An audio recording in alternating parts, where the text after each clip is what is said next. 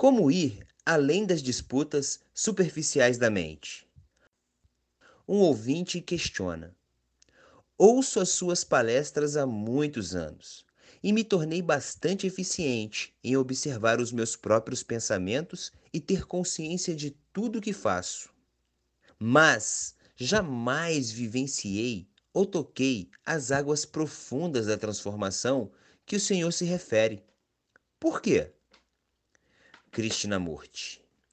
Acredito que é muito claro o motivo pelo qual nenhum de nós vivencia algo que se encontra além do simples observar. Pode ocorrer raros momentos de um estado emocional no qual enxergamos, por assim dizer, a claridade do céu entre as nuvens. Mas não me refiro a nada desse gênero. Todas essas atividades são temporárias e não têm muito sentido. O questionador quer saber por que, após tantos anos de vigilância, não encontrou ainda as águas profundas. E por que haveria de encontrá-las? Compreendem?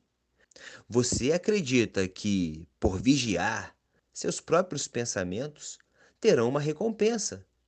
Se fizerem isso, ganharão aquilo. Na verdade, você não vigia nada em absoluto, porque sua mente continua preocupada em obter uma recompensa. Você acredita que, por vigiar, por ter consciência, se tornará mais amoroso, sofrerá menos, será menos irritadiço, atingirá algum ponto superior. Nesse caso, sua vigilância é um processo de compra. Com esta moeda, você compra aquilo, ou seja, sua vigilância é um processo de escolha. Logo, não se trata de vigilância, mas se trata de atenção. Vigiar é observar sem escolher, é enxergar você do jeito como você é, sem que o desejo de mudar faça qualquer movimento. E fazer isso é de extrema dificuldade, mas não significa que você continuará no seu estado atual. Vamos dar um exemplo e trabalhar nele, e entenderão. Digamos que eu seja violento, como muitas pessoas o são. Toda a nossa cultura é violenta. Mas não vou entrar agora na anatomia da violência, porque não é esse o problema de que nos ocupamos. Eu sou violento e verifico que sou violento. O que acontece? Minha resposta imediata é a de que preciso fazer algo a respeito, não é verdade?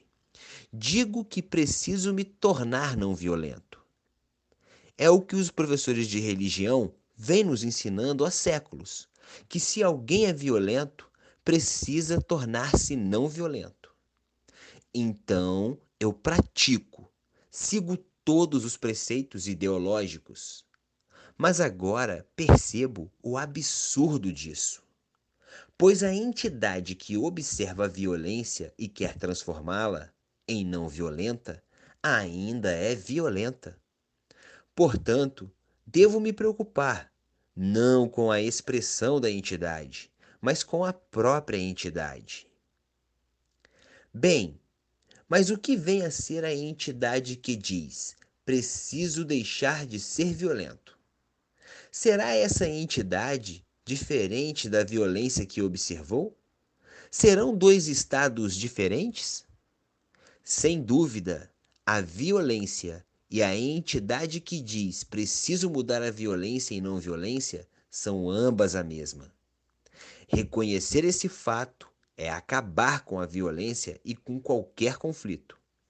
Então, deixa de existir o conflito de tentar mudar, porque percebo que o movimento da mente na direção da não violência é ele próprio resultado da violência. E o questionador quer saber por que não pode ir além das disputas superficiais da mente? A explicação é simples. É porque, de forma consciente ou inconsciente, a mente vive sempre buscando algo, e a própria busca produz violência, competição, a sensação de uma enorme insatisfação.